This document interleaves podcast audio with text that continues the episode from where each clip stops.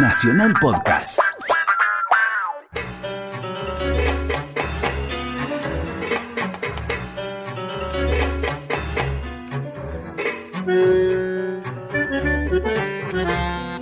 Tenemos que hablar. Idea y conducción, José Núñez.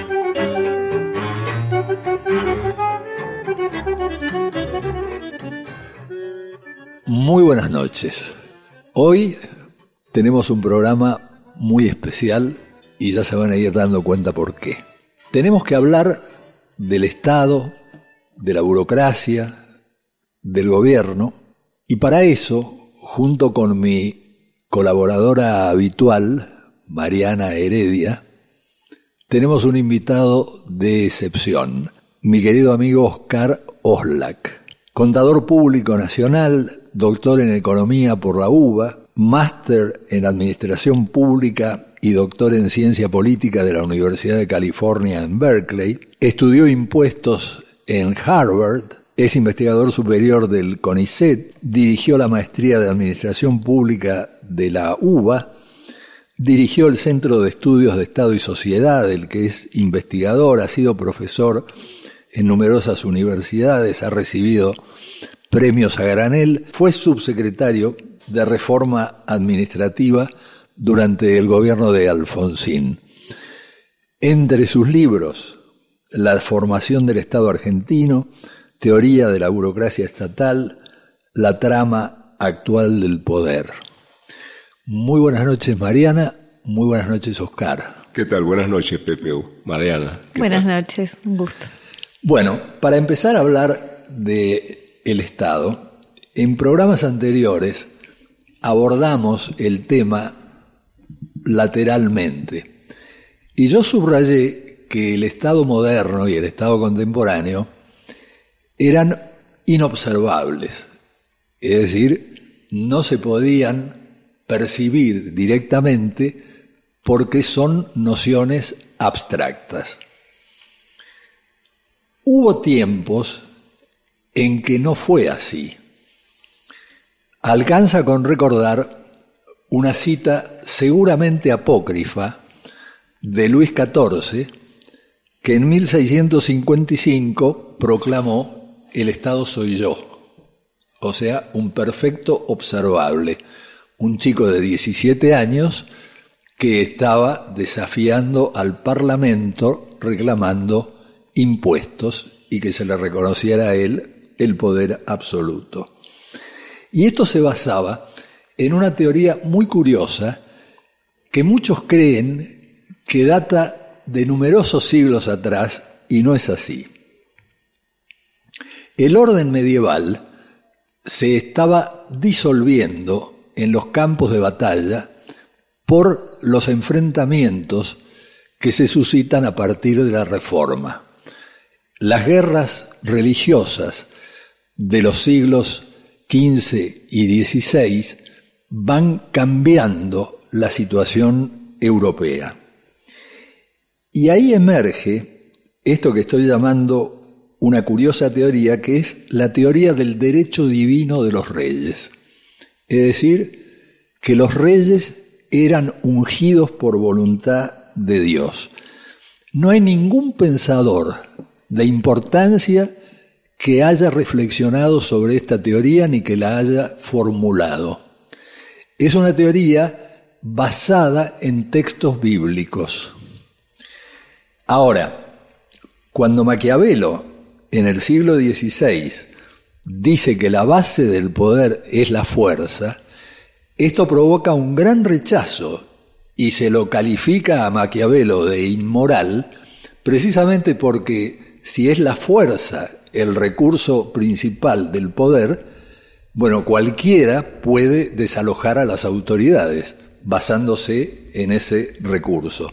En realidad, quienes se oponían a los reyes vigentes lo hacían apelando a la noción medieval de pacto entre el rey y los súbditos, diciendo de que no había un pacto suficiente y después el gran argumento, que aceptaban que el rey era de origen divino, pero que lo que estaba en juego era de qué religión se trataba, porque si se trataba de una religión falsa, ese origen divino no era válido. Esto va a ir franqueando el camino por primera vez en los siglos XVI y XVII a ciertos criterios de tolerancia cuando terminan, gracias al absolutismo, eh, las guerras religiosas. Digo a una cierta noción de tolerancia que solo surge cuando el Estado va a ser concebido como un poder secular y la religión como un tema de las conciencias individuales. Pero para esto va a haber que esperar bastante. Fíjense ustedes que lo que llamé la curiosa teoría del derecho divino de los reyes ha estado vigente desde fines del siglo XVI hasta 1914, cuando caen el imperio austrohúngaro y el imperio ruso. Es decir, una larga, una extendida vigencia de esta no teoría. Desde el siglo XVII en adelante, empieza a germinar lo que va a ser el liberalismo. Como muchos de ustedes saben, en el siglo XVII es eh, derrocado Carlos I de Inglaterra por Oliver Cromwell, un personaje de los más discutidos de la historia. Hay un sector de la literatura que lo considera prácticamente el equivalente a un nazi contemporáneo, es decir, que mató sin piedad a los que se oponían a su autoridad, y hay otros que lo consideran el origen de la república eh, contemporánea, de la noción de república contemporánea, porque él lo asila, Cromwell, cuando derroca a Carlos I, entre proclamarse monarca o no, y resuelve que no, y resuelve proclamarse protector de la comunidad británica, es decir, dicta las primeras normas de la República.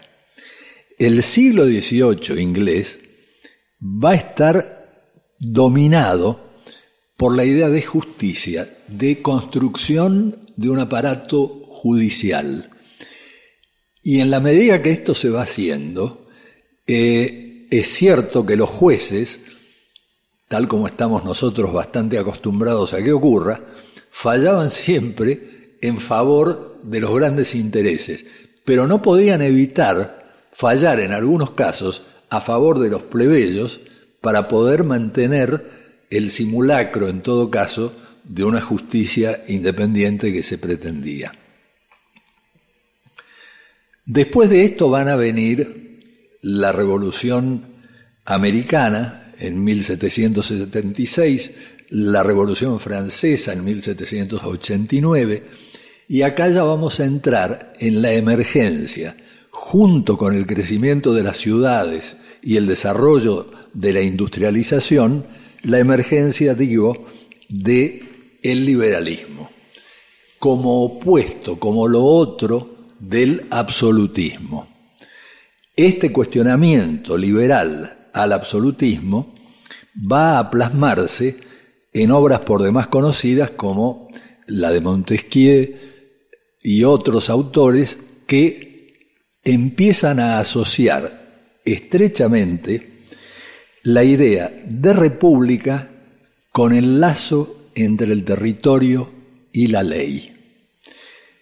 Con una observación que me importa hacer para evitar deslizamientos que la ley no gobierna a las personas, la ley gobierna a las actividades de las personas. Porque si la ley rigiese a las personas, éstas no serían ciudadanos, sino esclavos de la ley. Se usa la expresión esclavos de la ley, pero se la usa equívocamente, porque, insisto, lo que la ley regula son actividades, no personas. A la vez que esto estaba ocurriendo, y siempre en el ámbito europeo, una creación absolutamente moderna que emerge es la creación de la nación, de la idea de nación. Yo creo que no hay definición de la nación que no sea histórica. Es decir, la comunidad aglutina hombres y mujeres no por lo que son, sino por el recuerdo de lo que han sido. Hay que tener tradiciones comunes. A esto alude la noción de nación. Y ha sido tan fuerte que el Estado moderno pasa a denominarse Estado-Nación, a punto tal que en 1919, cuando se discute la formación, después de la guerra, de una liga internacional, uno hubiera imaginado en buenos principios que se debería haber llamado Liga de Estados y se prefirió llamarla Liga de Naciones. Y en 1945, cuando termina la Segunda Guerra Mundial, se plantea el problema nuevamente y se opta otra vez por la noción de nación y se crea la Organización de las Naciones Unidas en 1945. Ahora voy a hacer una pausa que va camino de lo que tiene de tan especial además de lo que vamos a seguir escuchando, este programa de hoy. Y es un invitado que a sus muchos méritos suma el de ser un gran cantante.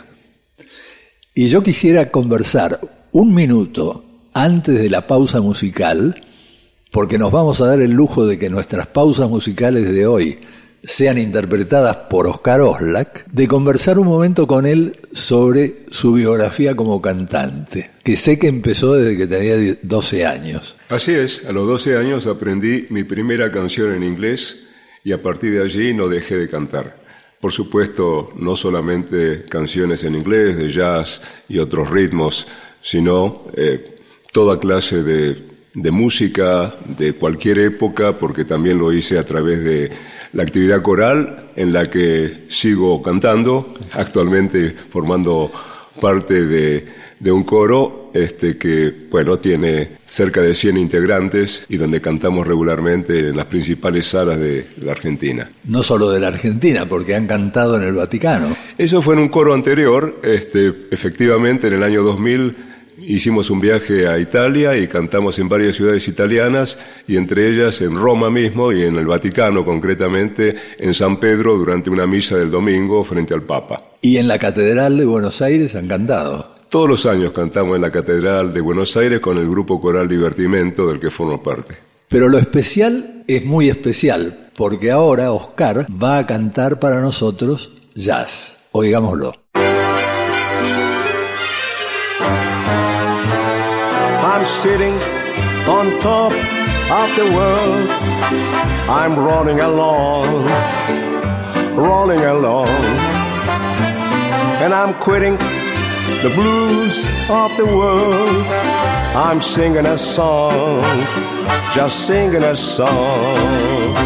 Glory, hallelujah, I just found the parts on my part, get ready to call. Just like Humpty Dumpty, I'm going to fall. I'm sitting on top of the world. I'm running along, just running along. Don't want any millions. I'm getting my share. I've got only one suit, just one. That's all I can wear. A bundle of money won't make you feel gay. A sweet little honey is making me say I'm sitting on top, top of the world. I'm running along, running along, and I'm quitting the blues, blues of the world. I'm singing a song, just singing a song. Glory, hallelujah, I just found the parts on a part, get ready to call just like a Humpty Dumpty. I'm going to fall. I'm sitting, sitting on top, top of the world. I'm running along, running along. Venimos de escuchar una hermosísima versión de I'm Sitting on Top of the World de Henderson y Lewis por nuestro invitado especial de hoy, Oscar Oslak. Hasta las 21. Tenemos que hablar. Con José Nuno.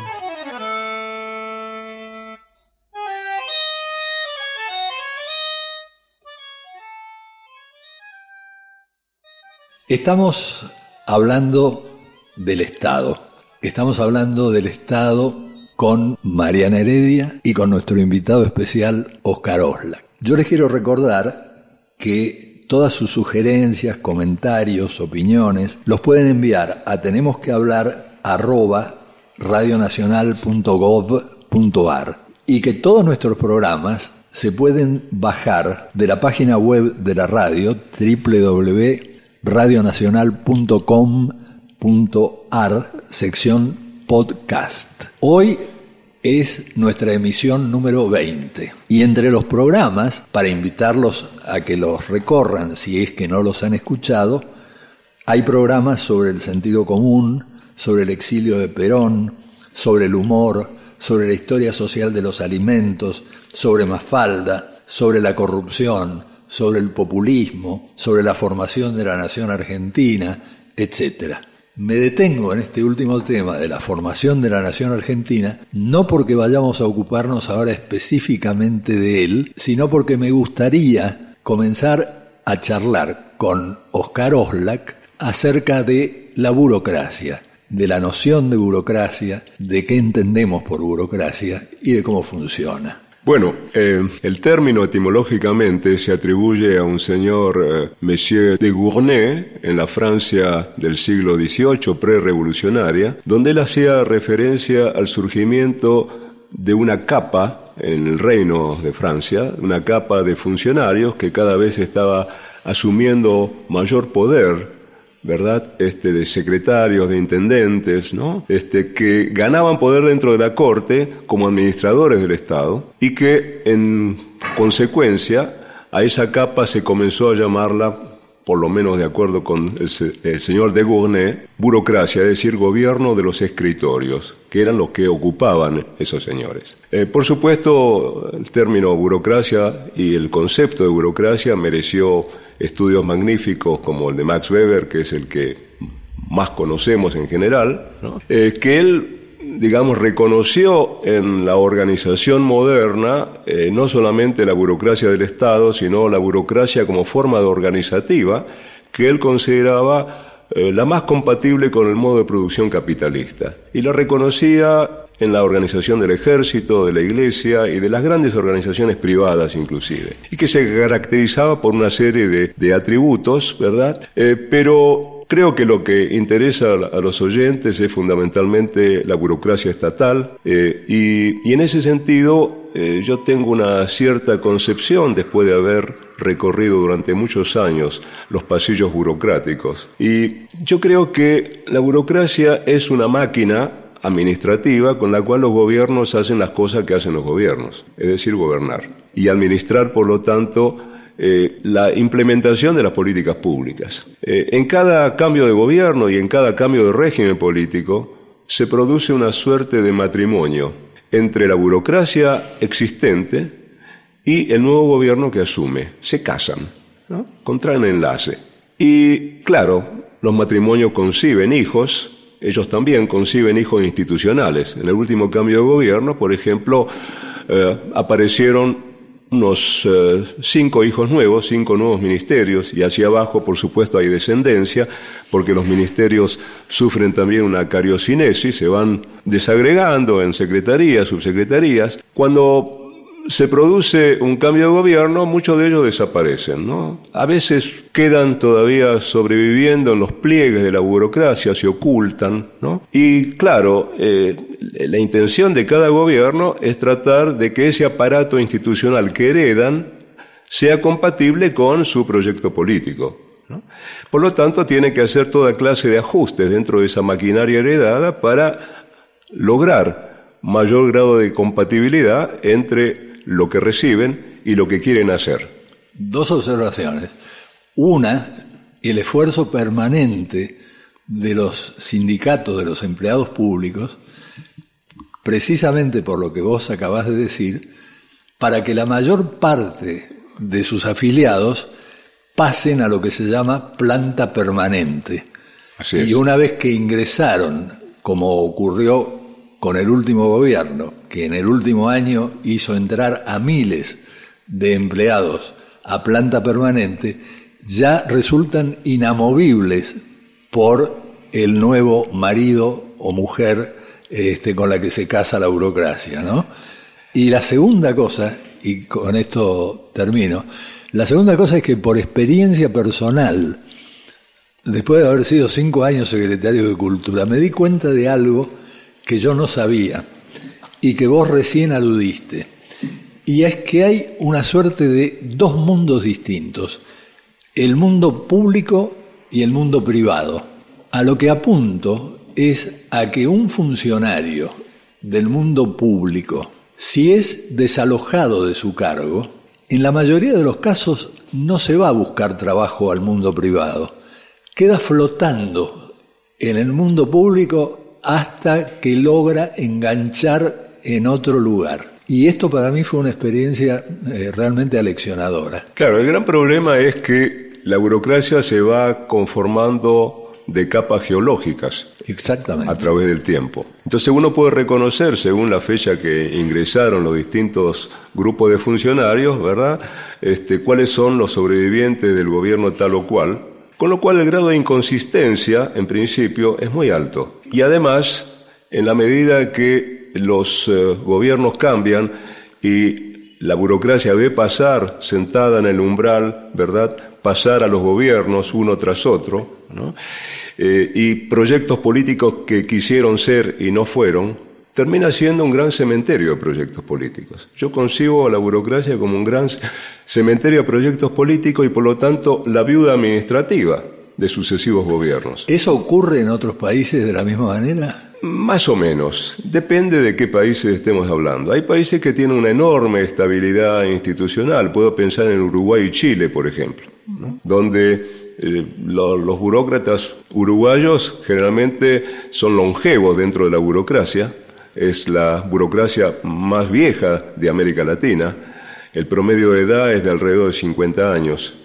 cuando en países centroamericanos, por ejemplo, el promedio de edad es de 30, 32 años. Por otra parte, es una burocracia que no cambia significativamente. Piensen que a través de los años nos hemos, hemos tenido cambios impresionantes en el tamaño de la Administración Pública Nacional, por ejemplo. Cuando yo dejé mi cargo, después de haber sido subsecretario y asesor del presidente Alfonsín en 1989, la burocracia pública del Estado Nacional tenía 900.000 empleados públicos. Llegó el presidente Menem y a los 3, 4 años bajó a 320.000 empleados. Es decir, no hay una experiencia en el mundo donde el aparato institucional del sector público nacional se haya reducido de esa manera. A un tercio. Prácticamente un tercio, de los cuales además la mitad eran integrantes de las Fuerzas Armadas, de la Fuerza de Seguridad y del personal civil de las Fuerzas Armadas y de Seguridad, casi 150.000. Por supuesto, no se produjo la minimización del Estado, sino que simplemente se transfirió eh, personal a las administraciones provinciales con la descentralización, a las empresas públicas privatizadas, a la creación del gobierno de la Ciudad de Buenos Aires y a la, yo diría, eh, al sector privado en la medida que unos 125 mil empleados públicos quedaron este, fuera del sector por retiro voluntario o por jubilación anticipada. Exacto, Oscar, me parece muy importante subrayar esto para los oyentes, porque tiende a instalarse la idea de que en la década de los 90 se dio un, achicamiento voraz del aparato estatal, y vos tenés un artículo muy famoso que da cuenta más bien de una metamorfosis del Estado que de un achicamiento. Y eso supone también problematizar a qué escala nos referimos cuando hablamos de Estado, porque como decía Pepe, históricamente uno ha tendido a asociar a los estados con los estados-nación, mientras que hoy en la Argentina los estados tienen una dimensión subnacional muy fuerte, al menos cuando hablamos de burocracias, ¿verdad? Y no solamente subnacional, también supranacional, porque en realidad el Estado Nacional está hoy en día encerrado en una especie de pinza entre la tendencia hacia la subnacionalización y la tendencia hacia la supranacionalización. Muchos se preguntan, por ejemplo, cuál es el destino futuro del Estado-Nación. Está ocurriendo una cosa muy curiosa. Hay un Oscar Oslak que me pide que interrumpa al otro Oscar Oslak.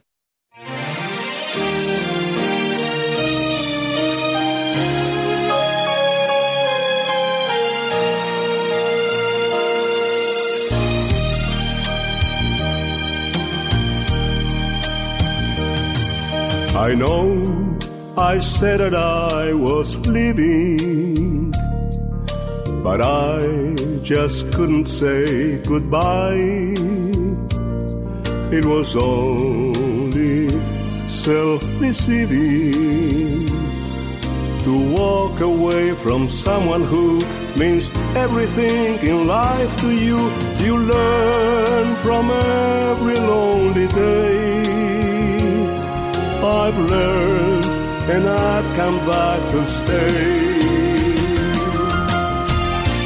Let me try again.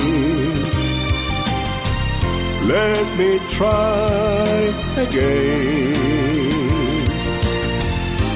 Think of all we had before. Let me try once more. Can have it all. You and I again. Just forgive me for die. Please let me try again.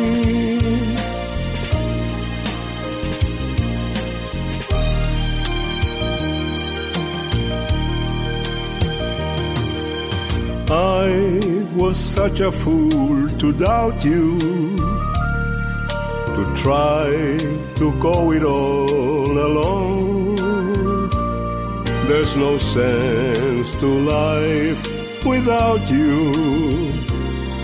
Now all I do is just exist and think about the chance I've missed. To beg is not an easy task but pride is such a foolish mask. Let me try again. Let me try again. Think of all we had before. Let me try once more can have it all. You and I again. Just forgive me for I'll die. Please let me try.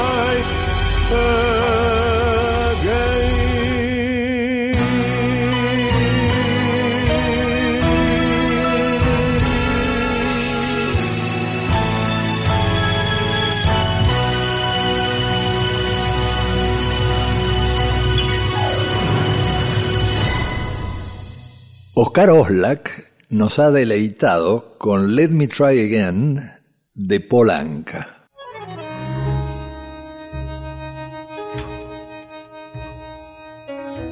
Seguimos en Tenemos que hablar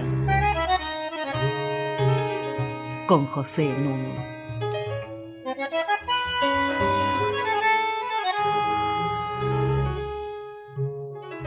Estamos conversando Mariana Heredia y yo con nuestro invitado especial, que es el mismo Oscar Oslak que ustedes acaban de escuchar. Y en el bloque anterior, Mariana estaba planteando una pregunta que me gustaría que siga desarrollando. Oscar, Vos has contribuido a demostrar cómo el Estado argentino vivió una gran metamorfosis a fines del siglo XX, eh, pasando de un Estado más centralizado, con una burocracia de nivel nacional, que se desprendió de ciertas funciones, la educación, la salud, la asistencia, y la delegó en las provincias y en los municipios. Si uno tuviera que hacer una historia larga, incluyendo esta última década de las transformaciones en el Estado en términos nacionales, provinciales, municipales, ¿qué podrías decirnos al respecto?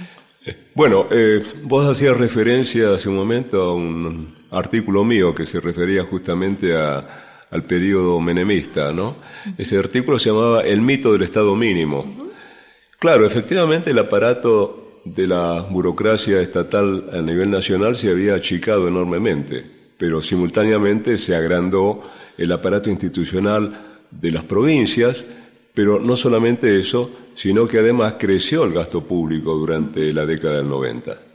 De manera que el Estado, en términos de su capacidad de intervención a través del presupuesto, aumentó. Eh, durante los 12 años del kirchnerismo, el Estado Nacional volvió a crecer eh, de una manera muy importante.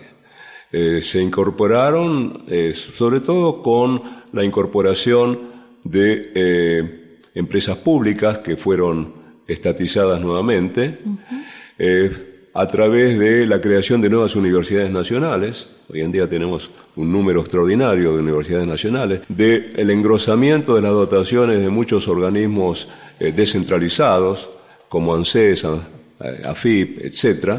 Esto supuso un crecimiento de más del 40% de la dotación que existía en el momento, digamos, en que se produjo la crisis de comienzo de siglo y, y digamos, la asunción del gobierno de, Kirchner. ¿Te referís al Estado a nivel nacional o de todo el Estado, ese 40%? No, no, bueno, las provincias siguieron creciendo sin parar, digamos, las dotaciones crecieron todo el tiempo y hoy en día tenemos una enorme cantidad de empleo público en algunas provincias, por ejemplo, en, bueno, una de las que en este momento está atravesando este, una de las crisis más importantes como Santa Cruz, tiene más del 40% ¿verdad? de la población económicamente activa trabajando por el sector público, lo cual es realmente una barbaridad, porque si estuviera afectado ese personal a tareas realmente productivas, estaríamos hablando de otra cosa. Pero cuando hacemos comparaciones, por ejemplo, con países europeos, países de la OSDE, etcétera, tal vez la cantidad de empleados públicos que tenga eh, el Estado no sea demasiado exagerada el problema es cuál, cuáles son las funciones que desarrolla ese personal.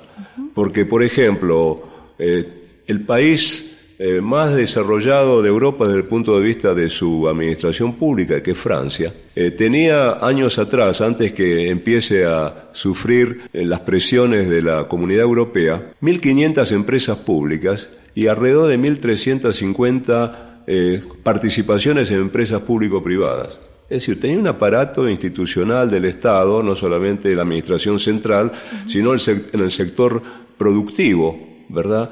Este, de una dimensión considerable. Por lo tanto, no podemos hacer comparaciones simplemente entre números de empleados públicos entre un país y otro. Tenemos que tomar en cuenta cuáles son las funciones. Y cuando miramos las funciones del personal estatal, vamos a encontrar que existe un fenómeno que pude, digamos, analizar hace muchos años atrás cuando escribí un diagnóstico de la Administración Pública Uruguaya, lo que llamo el síndrome sobra-falta. En general, hay sobrantes de personal y faltantes de personal. Recuerdo, por ejemplo, haber hecho un estudio de las administraciones educativas en cuatro provincias argentinas, en Entre Ríos, Corrientes, Chaco y Salta, un trabajo que solicitó el Banco Mundial, y encontramos que cuando veíamos cuál es la composición de esas dotaciones, sobraba eh, personal neto, digamos, entre un 15 y un 35%. Eh, por supuesto, comparándolo con lo que sería eh, un modelo organizativo aprobado incluso por las propias administraciones que estábamos analizando. Y, sin embargo, dentro de ese neto había faltante de personal, sobre todo en funciones más especializadas de planificación, eh, de manejo de información, de control de gestión, etcétera, y por supuesto eh, sobrante de personal supernumerario. Por lo tanto, eh, yo creo que una de las cosas fundamentales en la administración pública argentina es hacer una verdadera planificación de recursos humanos, cosa que no se hace. Lo que es cierto es que el Estado a veces cumple otras funciones, ¿no? Los especialistas en sociología del trabajo llaman al sobreempleo público una forma de desempleo encubierto. Y es cierto que gran parte de ese sobreempleo público se concentra muchas veces en las provincias más pobres, donde el sector privado es menos dinámico. Es que efectivamente, eh, probablemente el Estado no, puede retirarse, ¿no? Por si no, lo que tiene que, que hacer es promover este, formas alternativas de, empleo de esa gente, ¿no? Eh, y el proceso de desarrollo no pasa simplemente por la acumulación de más personal estatal, por más que, por supuesto, este, sería una locura que en este momento las administraciones provinciales empiecen a desprenderse de personal. Pero ahí volvemos a un problema que hemos tratado en programas anteriores y que seguiremos tratando, que es el problema del cambio cultural, digamos, porque justamente la teoría eh, descriptiva de las capas de la administración pública invitan a cualquiera a advertir que el principio rector no es la racionalización, la especialización, la profesionalización de la administración pública, sino la acumulación de empleados públicos que van quedando como capas geológicas. Y esto hace que el conjunto pierda cualquier semblante de racionalidad y de eficacia, ¿no? Bueno, aún, digamos, coincidiendo con lo que estás planteando, eh, tal vez uno de los exponentes más importantes del pensamiento en torno a la burocracia es un autor que vos conocés muy bien, que es Michel Crozier. Michel Crozier produjo una tesis admirable cuando obtuvo su doctorado, que se convirtió en un clásico de la literatura, que es el fenómeno burocrático. Y él adopta el, digamos, para hablar de burocracia, adopta el sentido peyorativo del término, ¿no? Esa maquinaria lenta, y justamente lo que introduce para explicar la complicación de procedimientos, etcétera, es justamente la cultura. ¿no? los elementos culturales. Yo voy a comentar, si puedo, una breve anécdota personal. Cuando yo entré a la administración pública, lo hice en la Dirección General Impositiva, en aquella, digamos, primera etapa de mi vida profesional donde me había especializado en impuestos. Y me enviaron a una agencia, la agencia San Martín, a trabajar como verificador, a pesar que ya era inspector verificador interno, y me dieron un montón de declaraciones de impuestos para que yo revise. El primer día de trabajo, em, cuando estaba terminando, se me acercó un compañero y me dijo, ¿cuántas revisaste? ¿No? Y yo más o menos miré la pila y dije, unas 50 más o menos. Su reacción fue, ¿estás loco? Acá revisamos 15, 20, más como máximo. ¿no? Es decir, hay un estándar, ¿no? Hay un estándar y por lo tanto no te hagas el loco. ¿no? Este, que nos pones en descubierto. Es decir, hay una cultura, hay una cultura que cambia de organización a organización, ¿no? No es lo mismo la cultura del Ministerio de Relaciones Exteriores que la cultura de este, INTA, por decir algo, ¿no? Son subculturas administrativas muy fuertes. Yo creo que una cosa importante que tiende a modificar la cultura, ¿no? Es la tecnología. La tecnología ha sido históricamente fuente de cambio cultural. Y coincidirás conmigo en que la invención de la imprenta ha sido, digamos, una forma en que las generaciones este, pasan de la tradición oral a la tradición escrita y eso modificó la cultura del mundo y es, y es un invento. La Pero la maquinización de la imprenta, a comienzos del siglo XIX, cuando se comienza a producir papel en gran escala por los desechos de algodón, y eso fomenta la creación del tipo móvil, es decir, la maquinización de la imprenta. Exactamente. Y el cambio es tan radical que ya quien escribe antes sabía más o menos cuál era el estándar intelectual de quienes los iban a leer.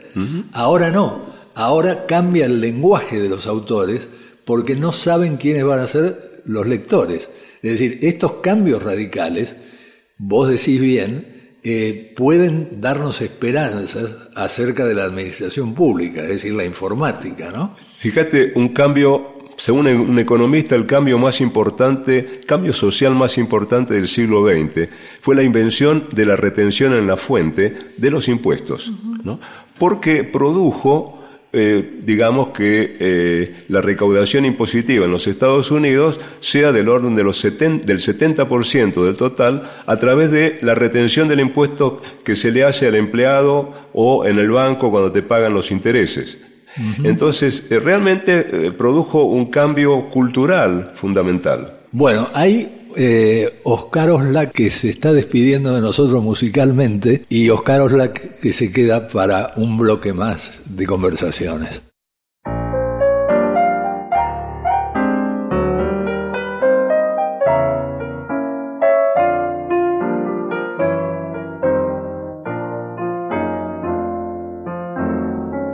It's quarter to three.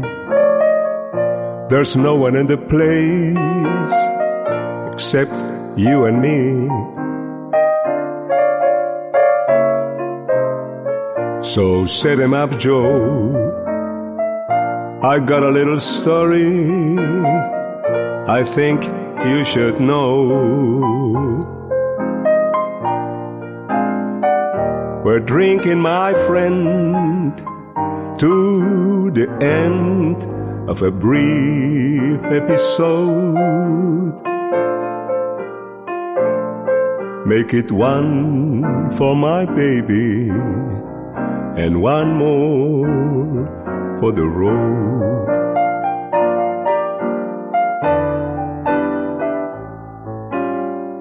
I got the routine, so drop another nickel in the machine. I'm feeling so bad. Wish you make the music easy and sad. I could tell you a lot, but it's not in a gentleman's code. Just make it one for my baby and one more for the road.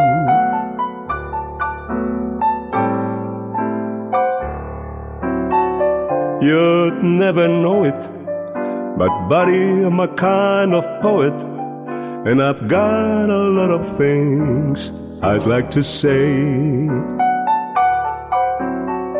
And when I'm gloomy, you simply gotta listen to me till it's stopped away. Well, that's how it goes.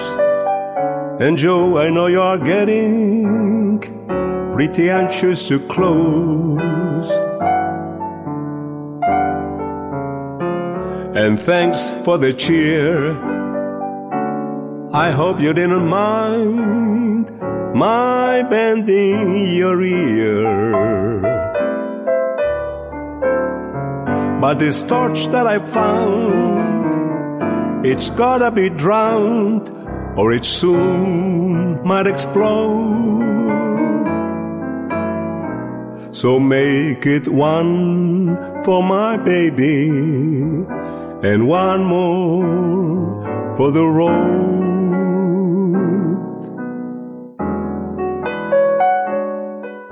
The long, it's so long, the long and winding road. Nuestro invitado de hoy, Oscar Oslak, nos ha sorprendido con esta notable versión de cierre de One for My Baby de Harold Arlen y Johnny Mercer.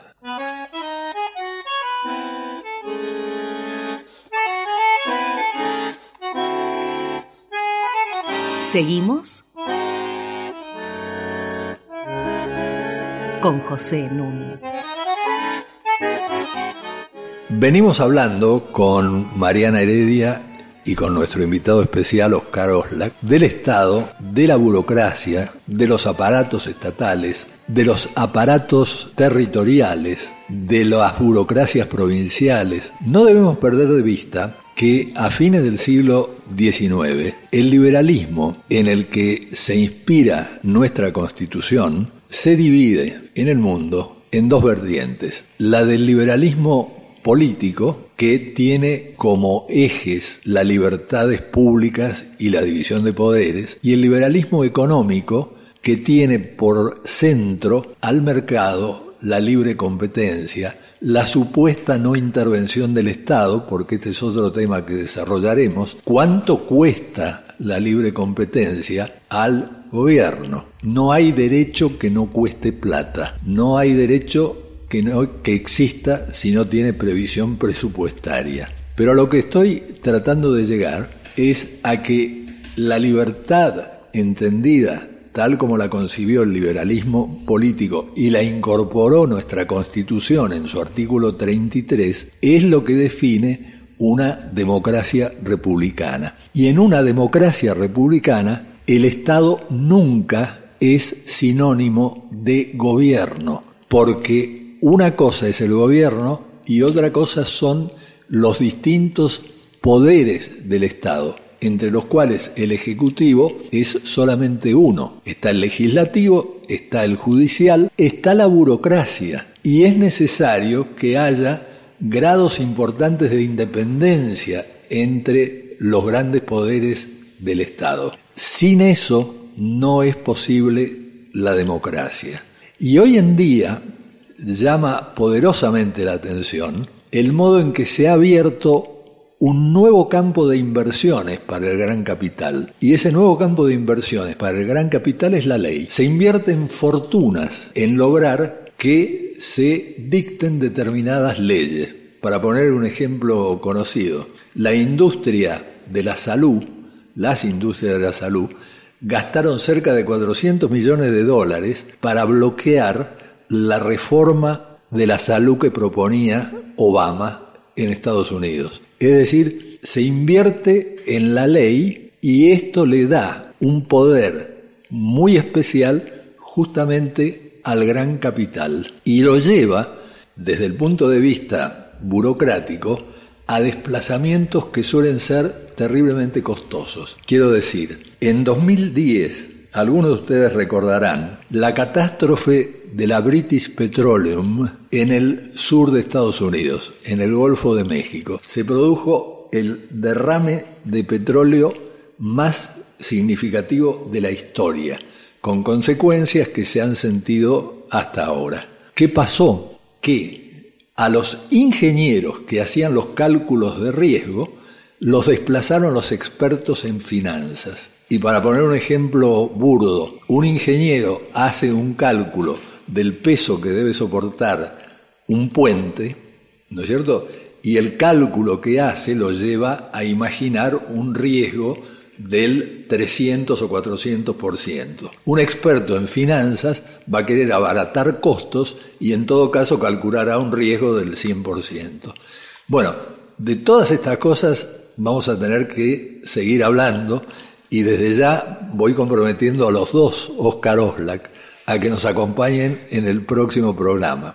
Pero ahora me gustaría cederle la palabra a Oscar y a Mariana para redondear lo que veníamos discutiendo sobre burocracia y aparatos estatales. Comentabas, Pepe, eh, la relación estrecha entre derecho y, y dinero, ¿no? Y el Estado es el que se ha comprometido en la modernidad de algún modo a respaldar la ley con su fuerza, su fuerza física, su fuerza financiera, y para eso los ciudadanos tenemos que ser conscientes de que es necesario dotar al Estado de esa fortaleza que nos defienda de otros poderes menos visibles, pero que tienen la capacidad de orientar la ley y la acción de las personas.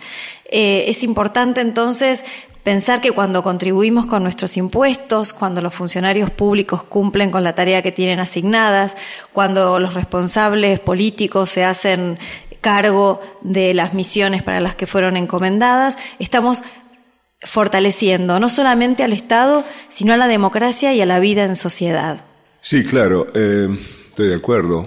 Y además tenemos que tomar en cuenta que en esta relación que se establece entre ciudadanía y Estado, a veces se pierde de vista el hecho de que los ciudadanos somos el principal de la relación, la parte principal de la relación. El Estado es simplemente nuestro agente, nuestro mandatario. Nosotros somos los mandantes. A veces la confusión lleva a que los ciudadanos seamos considerados los administrados. Y se hace referencia incluso en el derecho administrativo a los administrados. Los súbditos. ¿eh? Los, súbditos. Los súbditos, exactamente. Cuando en realidad, este, bueno, disponemos de un aparato institucional del Estado que, como bien decías, Pepe, está conformado por tres poderes digamos. Un poder que en realidad, en su función esencial, mira hacia el futuro, el poder legislativo. El poder legislativo que es aquel donde la ciudadanía designa a sus representantes ante el Estado y son aquellos que van a imaginar cuáles son las opciones que consultan preferentemente este, las necesidades y las demandas de la ciudadanía. Por supuesto, el interés general de la sociedad es una abstracción también, ¿no? Porque en definitiva es el resultado de una lucha por definir qué es aquello que este, interesa efectivamente al común, a la comunidad. Pero en definitiva, el poder legislativo es aquel que mira hacia el futuro y que genera las opciones para una sociedad. Poder ejecutivo mira al presente, porque es el día a día, es la rutina, es, la, es el cumplimiento cotidiano de aquellas cosas que se han decidido llevar a cabo a través de las políticas públicas. Y el poder judicial mira al pasado, es el poder del pasado porque está permanentemente o debería hacer esa tarea, hacer el seguimiento, el control y la evaluación de lo que el Estado ha hecho. De manera que precisamente este sistema de, frenos y de contrapeso entre los tres poderes del Estado es lo que permite que funcione una verdadera democracia, porque la, democracia va a tener, por una parte, este, la representación de la sociedad a través del legislativo y los otros dos órganos se van a ocupar de hacer cumplir las decisiones que haya tomado los representantes, ¿verdad? Y por otro lado, el Poder Judicial juzgar si efectivamente se ha cumplido con el mandato que los ciudadanos han otorgado al Estado. Justamente, estamos hablando, eh, en otros términos, de instituciones. Y yo quería señalar esto, que las instituciones no son solo sistemas de reglas o modos de organización y de distribución de funciones. Cada una de las instituciones a las que recién hacían mención tanto Mariana como Oscar son el referente de este comentario mío. Las instituciones, desde mi punto de vista, son la puesta en acto de valores, de ideas, de normas, a través de su constitución y de sus prácticas. Ahora, estas instituciones y estas prácticas en su actividad, en su desempeño, pueden ser concebidas como una especie de lenguaje objetivo que habla la sociedad. Un lenguaje sin palabras, es decir, un lenguaje con acciones. Ahora, el punto fundamental acá es si estas acciones, si este lenguaje objetivo que hablan las instituciones y sus prácticas es reconocido como tal por el grueso de la población. Es decir, si la población confía o no en sus instituciones. Cuanto menos confíe, más se va a replegar, suponiendo que al vecino le pasa lo mismo, y menos potencialidad para desarrollar proyectos va a tener el poder legislativo o el poder ejecutivo que debe implementarlos. Me parece que este es un punto crucial, el de la confianza en las instituciones y la necesidad que tenemos de generarla, de promoverla, pero no de manera discursiva, sino con prácticas que vayan en consonancia con las propuestas que representan las instituciones. Porque si hablamos de justicia, pero no se administra justicia, ¿no es cierto? Si hablamos de derechos de ciudadanía y se violan continuamente, bueno, entonces es obvio que se produzca algo que un filósofo alemán bautizó por primera vez como alienación. Y alienación implicaba e implica repliegue, retiro del apoyo por falta de confianza. Y no solamente eso, además, falta de participación ciudadana y eventualmente pasaje de una democracia representativa a una democracia deliberativa. Tal vez es un tema que valdría la pena seguir explorando. Bueno, entonces la próxima vez lo hacemos y como diría Wimpy, que todo sea para bien.